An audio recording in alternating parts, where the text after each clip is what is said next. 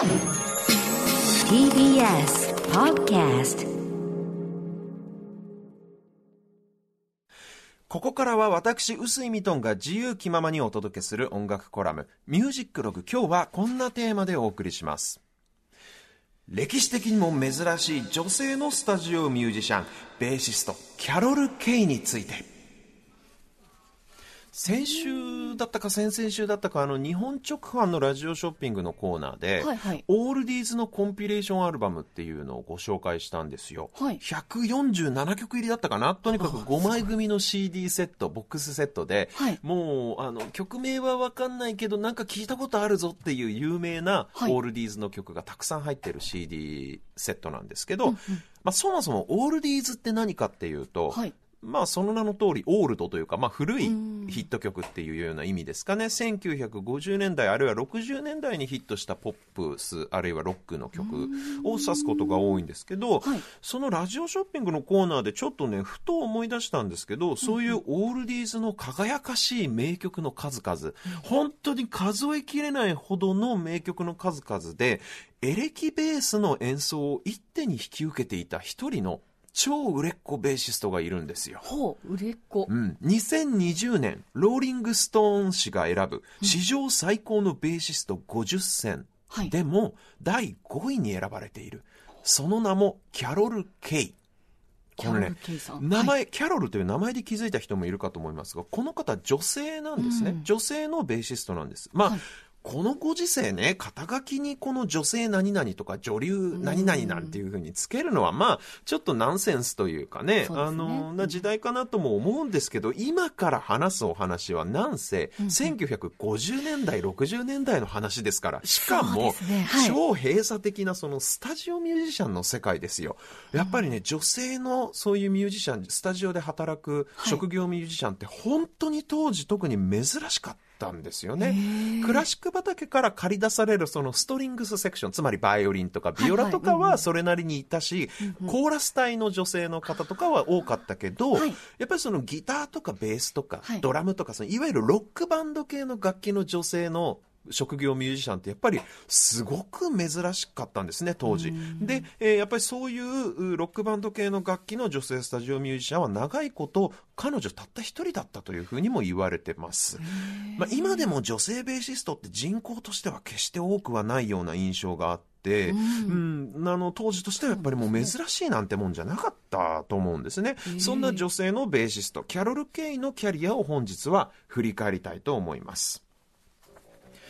実はこの人もともとはギタリストでした、はあ10代前半はい。にすでにね、ジャズクラブでプロとして演奏して、はいジャズギターを教える仕事ももうすでに10代でしていたっていう、まあ、いわゆる振動タイプですよね。でスタジオミュージシャンとしてもまず最初にギタリストとして売れっ子になります、今でもあちこちでかかるいろいろなオールディーズのヒット曲で彼女のギターのサウンド演奏っていうのは聞くことができるんですが、今かかっているこのリッチー・バレンスの「ラバンバ」っていう曲、はい。これもどっかで聞いたことあるんじゃないかな。この印象的なイントロのエレキギターも彼女が弾いてるんですね。すね知らず知らずとこの人のギターの演奏を聴いてる人多いと思うんです。で、まあ、売れっ子のセッションギタリストとして忙しい日々を送っていたキャロルなんですけど、ある日ね、あの、レコーディングセッションにベーシストが来なかったんですよ。はこれ多分二日酔いとかで寝坊したんですかね。あの、とにかくもう始まる時間になっても来ないと。はいで、しょうがないから、じゃあ、まあ、私弾くわって言って、ベースをキャロルが弾いた。えで弾けるんですか？あのね、そう思うでしょ、はいそのギターの低い方、ギターって6本弦があって、はいはいそのうちの低い方の4本の弦を1オクターブ下げたのがエレキベースなんですよ。うんなので、一応ギターが弾ければ、エレキベースを急に持たされても、どこにどの音があるかは、一応わかるはわかるんですよ。上手に弾けるかどうかは別としてね。はい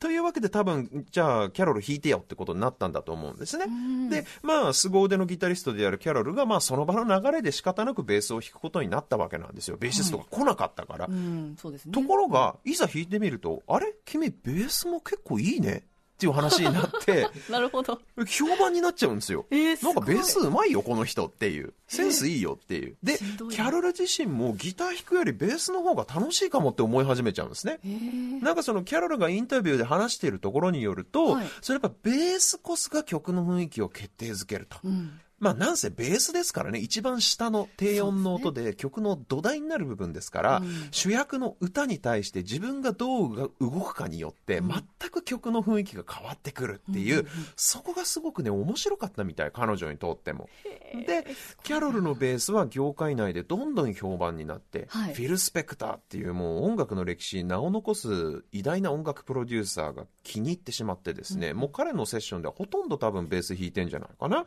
で、うんビーチボーイズのブライアン・ウィルソンなんかもすっかり彼女のベース気に入ってしまって、ビーチボーイズとかでもかなりの曲彼女が弾いてるんですよ。で、とにかくそういう風にして当時ヒットした多くの西海岸発のロックやポップスのはい大ヒット曲でキャロルがベースをまあ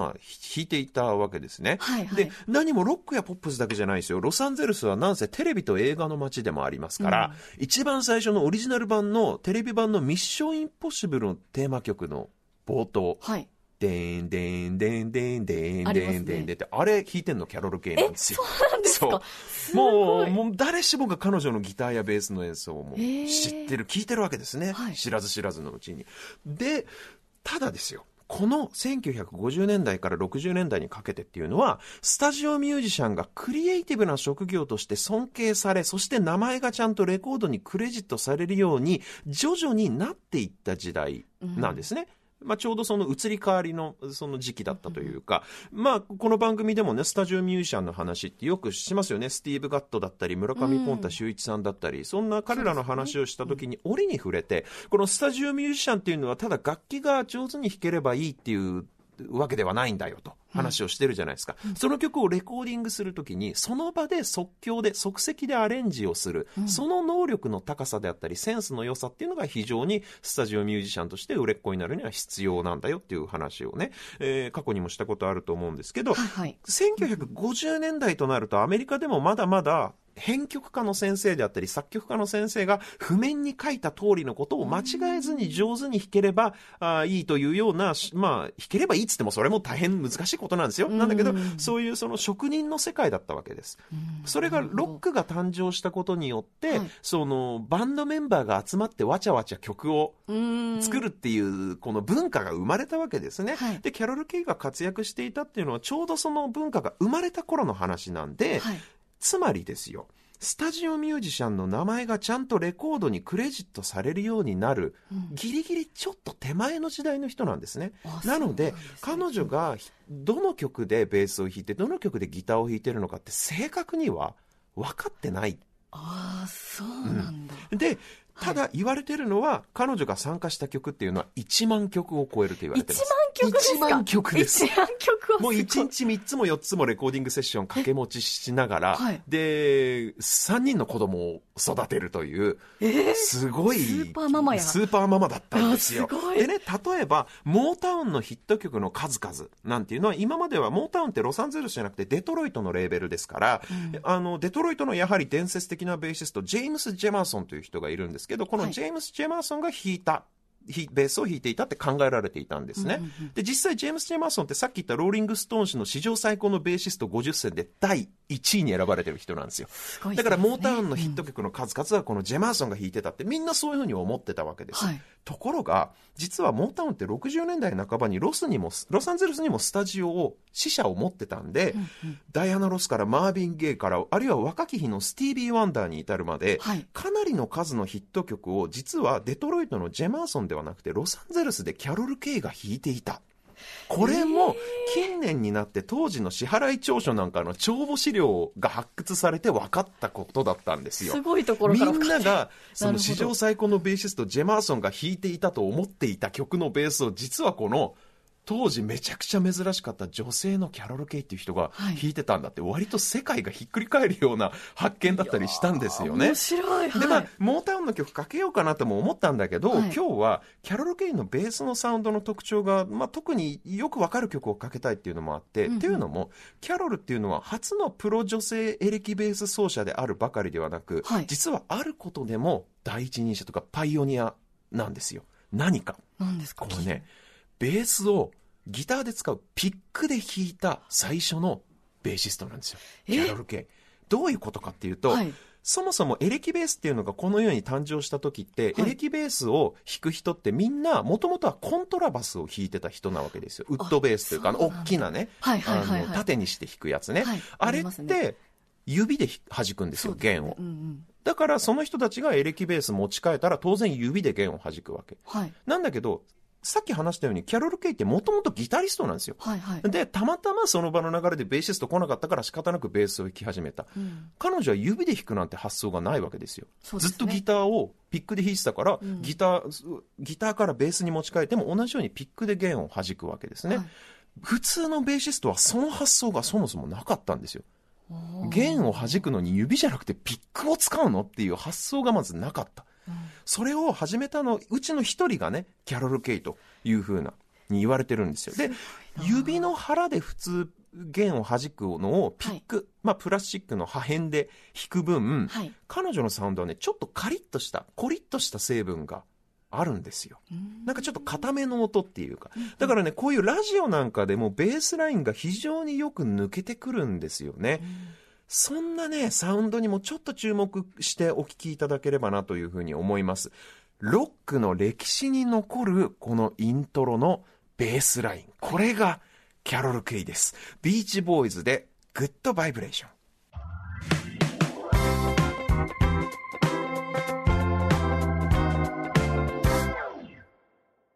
お送りしたのはビーチボーイズの大傑作です。 Good Vibrations をお聴きいただきました。えーこの曲のベース、キャロル・ケイが弾いてます。キャロル・ケイがね、またね、写真で見るとかっこいいのよ。ぜひ画像検索してほしいんですけど、はいファッション雑誌から飛び出してきたようなね、結構尖ったサングラスにミニスカートを履いて、エレキベースを抱えているという、本当にね、なんかもう、い見た目がね、かっこいいんだよな。で、またこの、ほ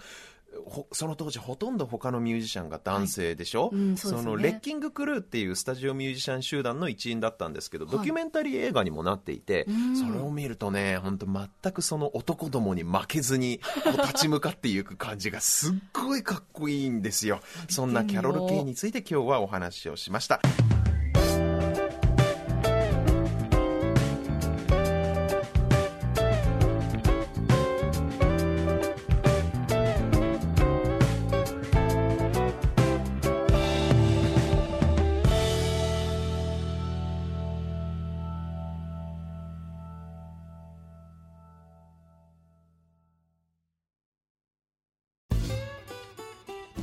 毎週月曜から木曜朝8時30分からお送りしているパンサー向井のフラット向井さん不在の木曜日を担当するヤーレンズのデイジュンの之介とどうも落合博満です。違います。奈良原正樹です。各週木曜日はヤーレンズのフラット。